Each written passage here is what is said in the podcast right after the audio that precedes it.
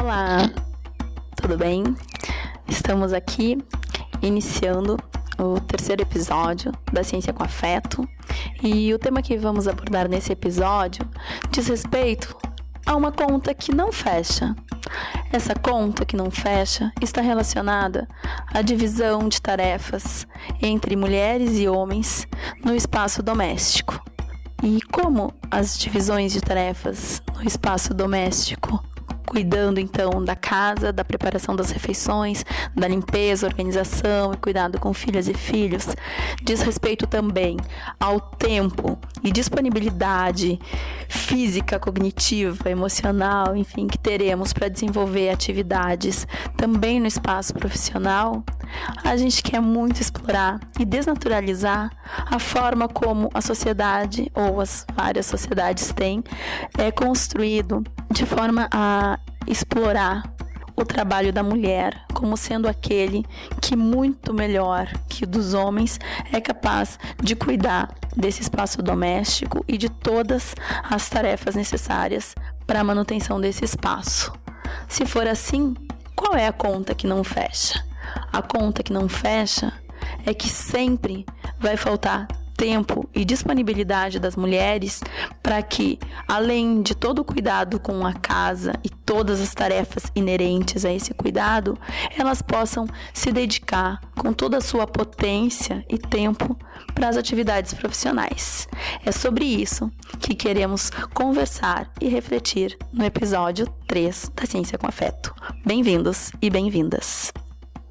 Mas antes de entrar no episódio de hoje e iniciar essa discussão, a gente quer fazer alguns comentários em relação aos dois episódios anteriores que a gente gravou num outro momento. Então, agora, então, gravando o episódio 3, a gente já teve tempo de ouvir os episódios 1 e 2, repensar sobre alguns aspectos, e em relação a eles, a gente gostaria de fazer alguns comentários que para a gente também acabaram gerando algumas curiosidades. Entre os comentários que a gente gostaria de, de frisar, tem a questão da gente pensar. Primeiro, quando a gente olhou, ouviu, né, os episódios anteriores, a gente ficou pensando em talvez refazer, reorganizar, regravar algumas coisas. E depois a gente pensou que talvez fosse interessante não fazer isso, e a gente optou por não fazer, para honrar a nossa história, a nossa trajetória e a nossa coragem, né, de fazer os episódios e também de, de reconhecer que nessa caminhada, sim, a gente pode não ser perfeito, a gente pode fazer o melhor de nós e a gente pode ir ressignificando é, no decorrer dos episódios, né? Esse é o terceiro e a gente espera gravar muitos ainda.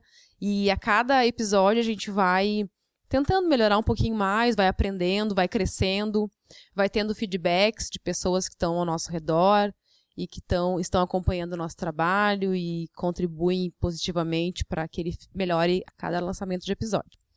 E uma questão que a gente se deu conta, que a gente conseguiu perceber agora, ouvindo os episódios anteriores, foi que nós nos reportamos às mulheres ou as trabalhadores e trabalhadoras e pesquisadores, pesquisadoras, sempre no, ou quase sempre nos episódios anteriores no gênero masculino.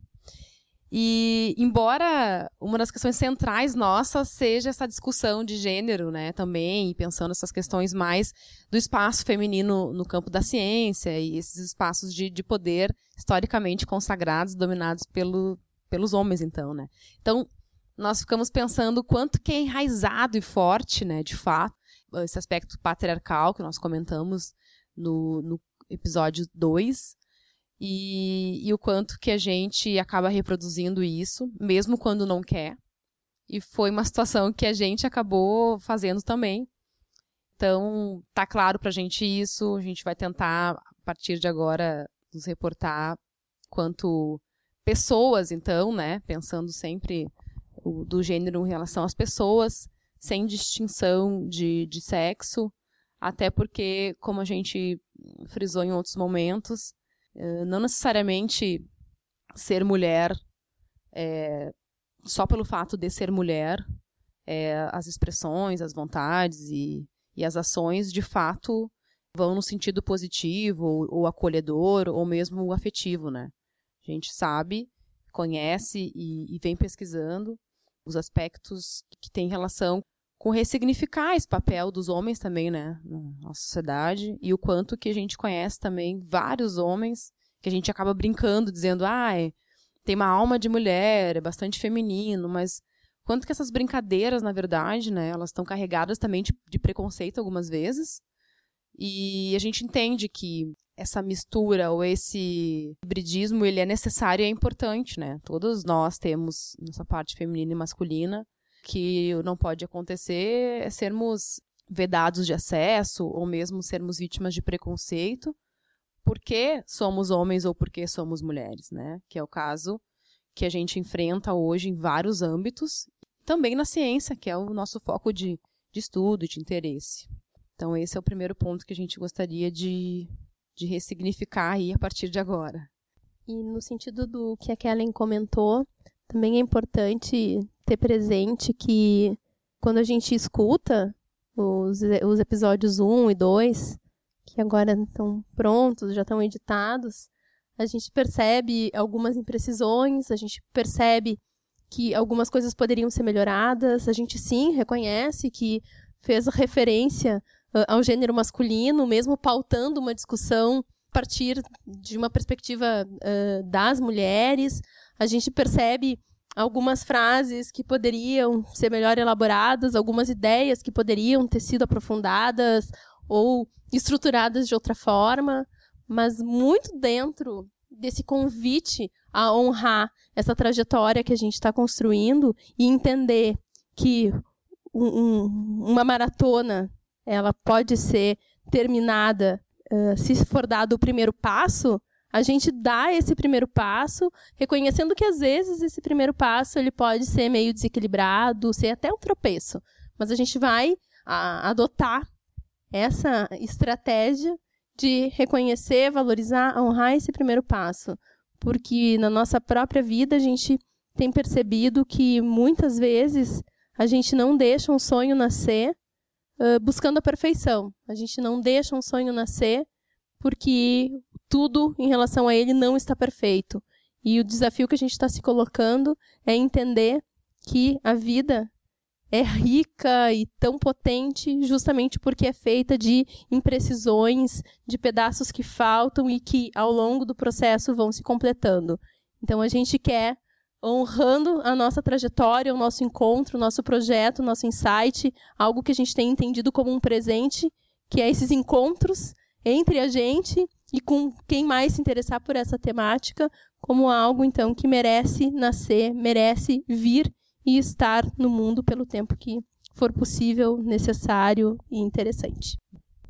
Dentro da perspectiva do que nos afeta no dia de hoje, nesse episódio 3, que tem relação com a questão do trabalho, é, nós vamos começar contando dois episódios é, reais, pessoais nossos, para poder partir deles, fazer algumas reflexões.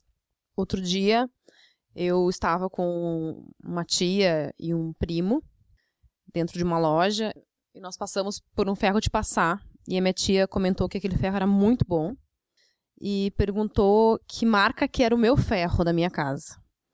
E eu prontamente falei: Nossa, nem sei, porque eu não, não tenho roupa para passar. E aí ela virou e disse: Bom, mas e, e quem é que passa as camisas do, do, do Fábio, que, que é meu companheiro? E eu disse: Ele? Ele passa todos os dias de manhã a roupa dele. E ela ficou bastante horrorizada com, com esse fato e disse: Nossa, é, mas, mas por que tu não passa? Enfim, né? E eu disse: Olha, eu, eu não tenho por que passar, porque, na verdade, quem usa roupa e precisa dela passa a sua roupa, né? E nós trabalhamos os dois fora o dia inteiro, não temos. Tem um tempo em casa que eu estou para fazer isso, a gente divide as tarefas, enfim. E ela comenta com meu primo: ah, olha só as ideias da Kelly, né? É, não sei de onde é que ela tira isso. Comentou assim nesse tom mais jocoso, assim, né? E aí eu virei e disse pra ela, mas por que que tu considera que eu deveria passar a roupa dele? De verdade. E ela diz, não, porque eu sempre adorei fazer isso, faço pro, pro teu pai, faço pro meus todos os meus maridos que eu tive, namorado, enfim, sempre gostei muito de servir e prestar esse tipo de. Eu acho que é uma forma de carinho também, né? De afeto. E bom, enfim, encerrou aí a conversa e eu acho bastante curiosa, assim, essa, essa fala, e ela não é uma fala comum, né? É, minha tia é uma senhora já, né, que passou dos seus 70 anos, então tem uma outra perspectiva também de vida, enfim, que eu respeito muito, e trago hoje essa, esse depoimento para a gente poder pensar um pouco em cima dele, né? O que que tá por trás dessa, desse questionamento que ela me faz, desse tipo de, de questão que ela aborda, né? E, e, de dizer, não, é uma forma de afeto e carinho, e como se esse tipo de, de ação fosse algo bastante naturalizado e necessariamente tivesse que ser feito, né? Pelas mulheres dos homens, né? Da, das casas. Então, acho que esse é um ponto para a gente pensar no dia de hoje também. A segunda história que dialoga com essa, que a gente pensou em, utilizar como ponto de partida para reflexão sobre o trabalho, o fato de que eu trabalho com agricultura familiar, desenvolvimento rural e acabo convivendo relativamente bastante com famílias de agricultores. E é recente o processo em que as mulheres agricultoras tem, entre aspas, ou até talvez sem aspas mesmo, permissão dos maridos para participar de reuniões, de encontros, porque sempre se entendeu que isso era perda de tempo, eram encontros para fazer fofoca, para fazer, né, para para falar mal da vida dos outros e o importante era o trabalho que se desenvolvia dentro de casa. Mas de uns tempos para cá, de forma gradual, isso vem mudando e as mulheres têm cada vez mais, também as mulheres do meio rural, participado de, de, de encontros e, eventualmente, inclusive de viagens, como é, por exemplo, o um encontro que acontece uh, em Brasília, é, da Marcha das Margaridas. E é curioso que muitas mulheres é, que participam desse encontro, se não, a, enfim, a grande maioria delas, para poder participar, elas um, de forma compulsória ou não, precisam deixar a casa organizada de tal modo que os dias em que elas vão estar fora mantenham ou possam ser organizados com uma rotina como se elas estivessem ali. O que, que isso implica? Implica que antes da viagem é preciso passar vários dias cozinhando, organizando, arrumando para que o marido não se sobrecarregue. É preciso que se encontre alguma mulher que não vai viajar que ajude no cuidado dos filhos. É preciso que se pense qual estratégia vai se usar para que os homens não fiquem sem roupa, porque não vão poder lavar e cuidar das suas roupas, porque isso não é tarefa de homem. Então, há, de alguma maneira, então, essa autorização, essa permissão para se ausentar de casa, mas com um condicionante. O condicionante que é tu pode ir, mas o trabalho esse que tu executa dentro de casa, que garante a manutenção da, das tarefas aí do cotidiano, principalmente as que envolvem organização, limpeza e as refeições, elas estejam garantidas, mesmo na tua, mesmo na tua ausência, mesmo na ausência das mulheres. E isso é bastante recorrente, não é, não é, não são fatos isolados. O que está colocado aí? Há uma naturalização de que o trabalho, esse improdutivo e invisível que é feito dentro de casa, é obviamente um trabalho feminino. Não cabe aos homens, ou pelo menos até muito pouco tempo não cabia. Então não é de espantar o relato que a Kellen traz da tia dela, de 70 e poucos anos, que se surpreende com uma dona de casa que não sabe qual é a marca uh, do ferro elétrico que é utilizado dentro de casa. Então, o que está colocado aí? Pode ser um choque geracional que aponta para o fato de que, agora, mais recentemente, uh, as mulheres têm conseguido ou têm se liberado e gradativamente têm se liberado dessa carga de trabalho que está presente aí nesse, nesse espaço doméstico. Dentro dessa perspectiva, a gente traz aqui uma passagem do livro da Márcia Tiburi, chama-se Feminismo para Todas, Todes e Todos, que diz assim, na página 14. É mais do que curioso analisar onde, como e quando as mulheres trabalham, desde que nascem. Não é um exagero dizer. Uma menina está condenada a um tipo de trabalho que se parece muito com a servidão, que, em tudo, é diferente do trabalho remunerado ou do trabalho que se pode escolher dependendo da classe social a qual se pertence. Em muitos contextos, lugares, países e culturas, meninas e jovens, adultas e idosas, trabalharão para seu pai, irmãos, marido e filhos. Serão apenas por serem mulheres, condenadas ao trabalho braçal dentro de casa, a serviço de outros que não podem ou não querem trabalhar como elas. Mesmo quando tiver um emprego fora de casa, a maior parte das mulheres trabalhará mais do que os homens, que, de um modo geral, não fazem o serviço da casa. Acumularão o trabalho remunerado com o não remunerado. Terceiras e até mesmo quartas jornadas, vale dizer mais uma vez, nunca remuneradas, farão das mulheres escravas do lar com pouco ou nenhum tempo para desenvolverem outros aspectos da própria vida. Todas deverão acreditar que isso é natural e que uma menina ao nascer já vem com uma potência codificada em seu próprio DNA. Uma predisposição para a servidão. Falo disso sem mencionar a escravidão emocional e psicológica vivida pelas mulheres, o que, a meu ver, resulta também dessa escravidão naturalizada em relação ao trabalho. Bom, quando a gente conta essas histórias, né, e depois lê essa passagem do livro da, da Tiburi, é bastante interessante pensar o quanto que sim, né, é, tá muito enraizado esses aspectos levantados pela minha tia e, e pelos companheiros das agricultoras que a Fabiana trouxe a história, e o quanto que é naturalizado, é quase como se fosse automático que a gente tivesse que cumprir esses papéis, né? E importante também citar aqui que a gente não está condenando ou criticando quem gosta de fazer isso ou quem, né, numa combinação com familiar, decide então, né, ficar cuidando da casa, da família, enquanto o companheiro, outra pessoa tem um trabalho remunerado, né? Ok, eu acho que quando a gente fala de liberdade também a gente tem que acatar todas as possibilidades.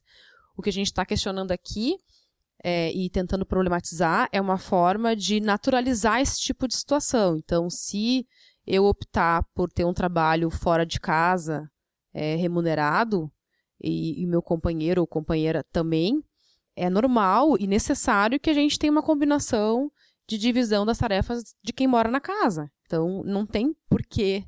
E, e para gente que vem estudando, discutindo isso, parece tão tranquilo falar isso, só que a gente sabe que, que é um tema tabu ainda para mulheres e homens, enfim, sociedade como um todo, e que nos, nos traz como um, um tema bastante caro assim para poder problematizar e pensar uh, as suas extensões e os seus suas ênfases, né?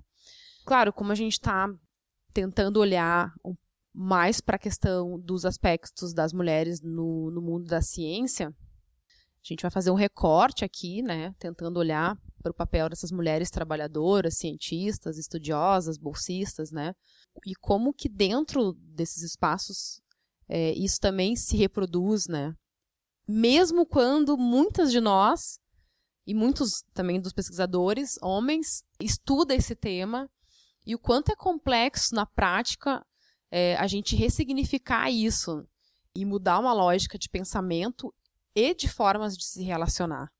Então, bastante associado ao histórico, a, a esse a esse marco, né, essa, essa questão bastante patriarcal, sim, né, que a gente vive, a gente reproduz, muitas vezes sem, sem refletir sobre isso mesmo, se dar conta ou pensar, está colocado, né, na nossa sociedade. E reforçando ideias da Tiburi, pensando um pouco é, no, nos espaços que sobram, enfim, espaços de resistência que se entenda também, né, mas que estão aí colocados para as mulheres nesse trânsito espaço doméstico, espaço público, espaço profissional. Há dados que a gente pode tomar aí da última pesquisa nacional por amostra de domicílios contínua, o PNAD, que foi fundados então coletados pelo IBGE ao longo de 2016, que apontam que no Brasil nove entre cada dez mulheres gastam ao menos uma hora por semana com tarefas domésticas. E entre os homens, apenas sete em cada dez se dedicam ao lar, investindo metade do tempo que as mulheres. E aí, talvez algo que tenha ficado recorrente, pelo menos entre alguns espaços de reflexão, é a ideia de que as mulheres têm que ficar agradecidas se o homem ajuda, que isso já é de grande valia. Então, ter um companheiro, um homem dentro de casa que ajuda, seja lá o que for, a ajuda, já é uma grande conquista, já é algo incrível para se ter. E na realidade, quando a gente emprega a ideia de ajuda, a gente está entendendo, a gente está confirmando a naturalização de que aquela tarefa é feminina. Aquela tarefa é responsabilidade das mulheres. E é benevolência, de certo modo, dos homens ajudarem. Eles estão, então, atenuando o fardo que as mulheres carregam nas suas tarefas, em relação às suas tarefas, ajudando. Mas não se tem via de regra, ainda que se esteja mudando, ainda bem, não se tem via de regra uma ideia de que o que se está fazendo quando homens e mulheres dividem tarefas domésticas não é nada mais do que compartilhar responsabilidades associadas àquele espaço coabitado por homens e mulheres. Isso vale para as tarefas domésticas, mas vale também com cuidado com os filhos ou, enfim, com as pessoas que, morando naquele mesmo lar, precisam de cuidados. Se a gente busca uma interface desse debate é, em relação às mulheres, ao espaço das mulheres na, nas universidades, na academia, a gente vai então, pegar os dados que é a Bolzani, é, no estudo que a gente já mencionou e já discutiu no primeiro episódio, vai trazer as conclusões de uma pesquisa de Elsevier que ela traz e que, é, então, a, a base do artigo que ela publica e sobre o qual a gente já conversou aqui, tem alguns elementos que podem ser discutidos uh, a partir desse debate de qual é o lugar da mulher e como ela é capaz de, é, trabalhando, atuando na universidade, conciliar as tarefas profissionais com as domésticas. E isso, com certeza, vai afetar a sua vida profissional. Então, há uh, alguns dados aqui que a Bolzani vai explorar, que vai apontar que mulheres apresentam menor número de publicações científicas que os homens, em média, mas não há uma evidência clara de que isso afete a forma como seus artigos são citados e, e, e baixados. Outro dado interessante, não, não vou citar todos, mas um outro dado interessante que talvez a gente possa entender como relacionado à, à centralidade da mulher nas suas tarefas domésticas é uh, o fato das pesquisadoras as mulheres, então, terem menos mobilidade internacional que os homens. E é interessante que, pegando apenas essas duas conclusões ou, considerações mais gerais da pesquisa sobre a qual a Balzani faz um, uma reflexão mais profunda, a gente percebe que, respeitadas as diferenças entre classes sociais, níveis econômicos, escolaridade, no fim das contas, talvez a carga e a sobrecarga é, de trabalho para as mulheres, então com diferentes nuances, diferentes tons, continua sendo pesada no sentido de que a terceira jornada ela existe para as mulheres nas suas diferentes situações, condições de vida. Então a pessoa trabalha do mesmo modo que o marido fora de casa, mas quando chega em casa é muito provável que quem vai se responsabilizar pelo jantar, o banho dos filhos e a organização da casa, das coisas, do cotidiano para o outro dia são as mulheres.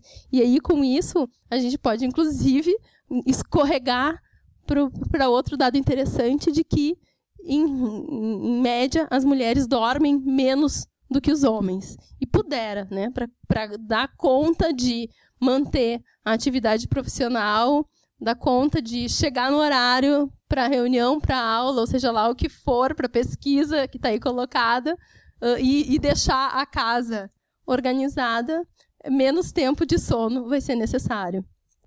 Quando eu ouço ou leio essas reflexões que a Fabiana traz, sempre fico pensando que tem uma conta que não fecha. O que eu quero dizer com a conta que não fecha? Historicamente, desde que a gente é criança e ganha as bonecas, os brinquedos todos voltados para uma questão que remetem às mulheres a, ao cuidado da, da, família e do lar, da casa, enfim, dessa vida reprodutiva. E já, né, os meninos ganham brinquedos voltados para atividades heróicas e de ação e rua, carro e acabam que a gente é ensinar, acaba que a gente é ensinada, então, né, a, a querer viver isso, querer ter uma casa, querer brincar de casinha, querer ter um bebezinho para cuidar, enfim, essa coisa do cuidado, né, bastante arraigado na figura das mulheres. Hoje, com algumas mudanças, né? Óbvio, que bom. Mas historicamente não, né? A gente, na faixa de 30 e poucos anos aí, a gente viveu isso bem forte. E aí, quando tu cresce, tu precisa, hoje em dia, essa opção, né, de mesmo que tu queira de não trabalhar e ficar cuidando dos filhos, da casa, e teu companheiro faça essa mão aí de, de, de buscar a grana, às vezes não é possível, às vezes é necessário também que a gente trabalhe, porque não fecha as contas, né? Bom, e aí quando eu falo que a conta não fecha, ela não é só econômica, mas é no sentido de pensar.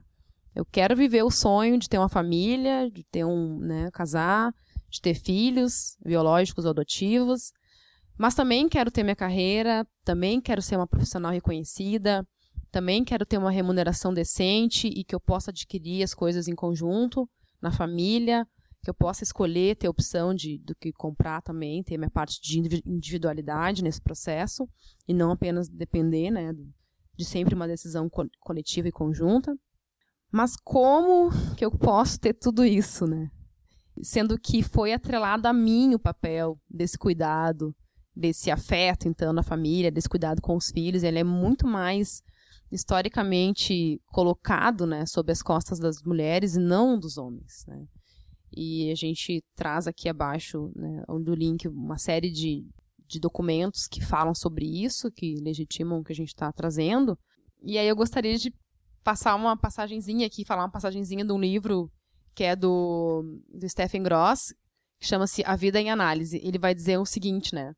E como mudança e perda estão profundamente conectadas, não pode haver mudança sem perda. E aí acho que ele complementa a minha fala de que a conta não fecha, né? Como que a gente vai ter uma guinada na vida que é assumir o papel de, de ser mãe, de ser né, responsável por uma casa junto ao companheiro, e esses papéis são muito mais atrelados à mulher, e ainda assim garantir a sua vida profissional, sua vida né, eh, de cientistas, e que envolve a questão é, de viagens e estar fora de casa, né? Buscando, então, ter uma autonomia financeira também com isso, né?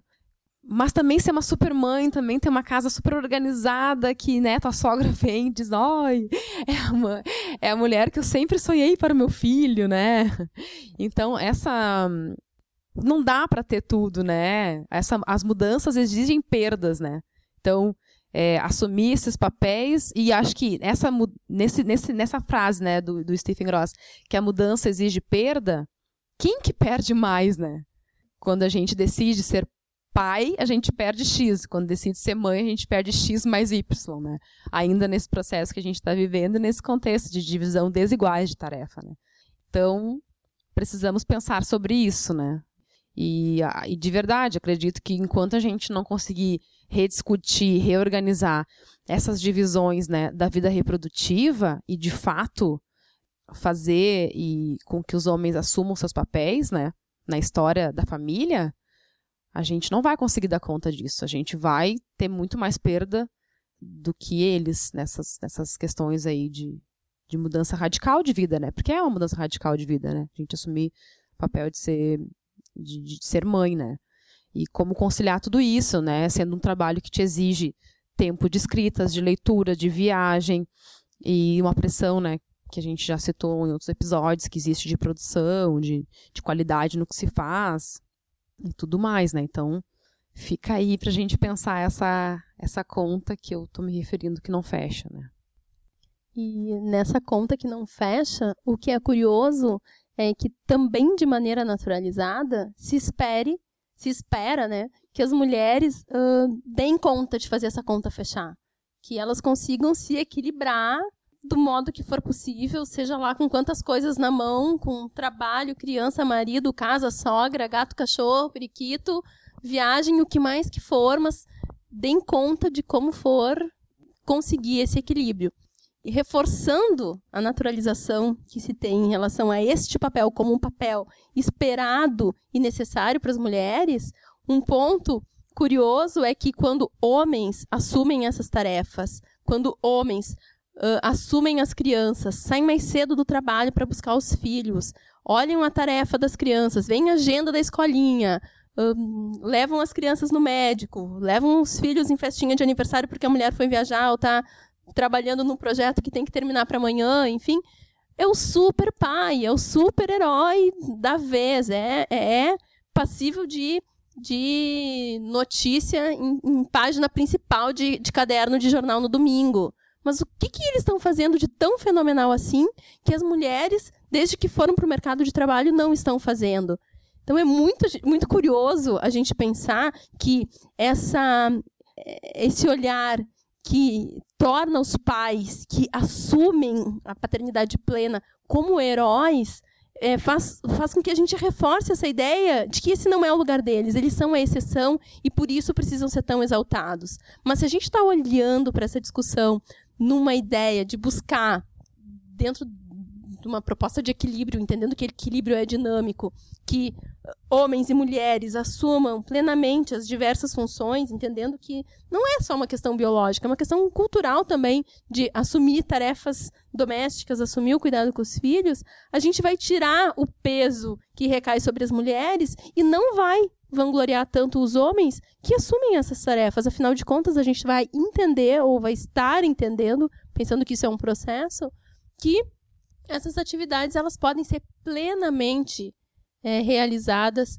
tanto por homens quanto por mulheres.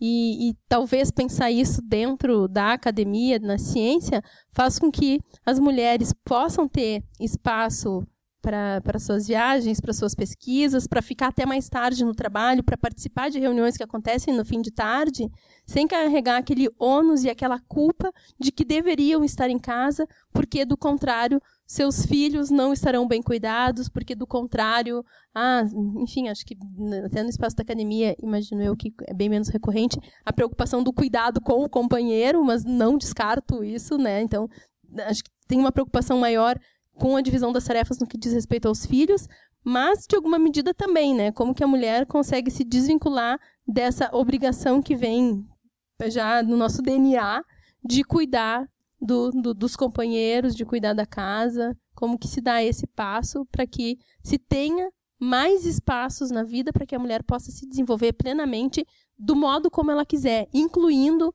a questão profissional. E isso, com certeza, agravado num contexto em que se tem filhos na jogada ali, como que se maneja, como que se constrói uma dinâmica em que as mulheres elas possam ter autonomia, ter seus espaços respeitados, mas sabendo que mesmo que elas não cheguem em casa para o horário da janta, os seus filhos vão estar tá bem cuidados, vão estar tá bem assessorados e está tudo certo, porque os pais não estão ajudando, mas eles estão dividindo as tarefas e então elas podem tranquilamente ficar no trabalho e terminar aquele artigo que está tudo certo. Bom, nesse programa, o nosso convite foi para desnaturalizar o que são atribuições de homens e de mulheres nas tarefas do cotidiano, pensando que da, da forma como uh, conseguimos nos organizar para essas tarefas domésticas e do cotidiano, elas vão necessariamente refletir no tempo disponível e nas condições com que vamos poder nos dedicar também às tarefas profissionais. Tudo isso está interligado e vai falar, vai dizer da potência com que podemos, é, especialmente nós, mulheres, nos dedicarmos à nossa profissão e aqui no debate que a gente procurou desenvolver as tarefas acadêmicas, que, como todos sabemos, se estendem para além do período, entre aspas, de escritório. E é considerando esses aspectos, então, que a gente faz esse convite a complexificar atribuições né, de homens e mulheres, cuidadores e cuidadoras nas diversas esferas, não apenas né, na esfera doméstica, mas também pensando como isso se desdobra para o espaço profissional. Espero que vocês tenham gostado dessa reflexão. Certamente há vários outros pontos que podem ser aprofundados, considerados, e por isso fica o convite também para que vocês entrem em contato conosco pelo nosso e-mail, pelo nosso Facebook ou por aqui mesmo, nos comentários aqui do SoundCloud. Ficamos muito contentes em ter a colaboração e as inspirações e comentários de todas e todos vocês. Até a próxima!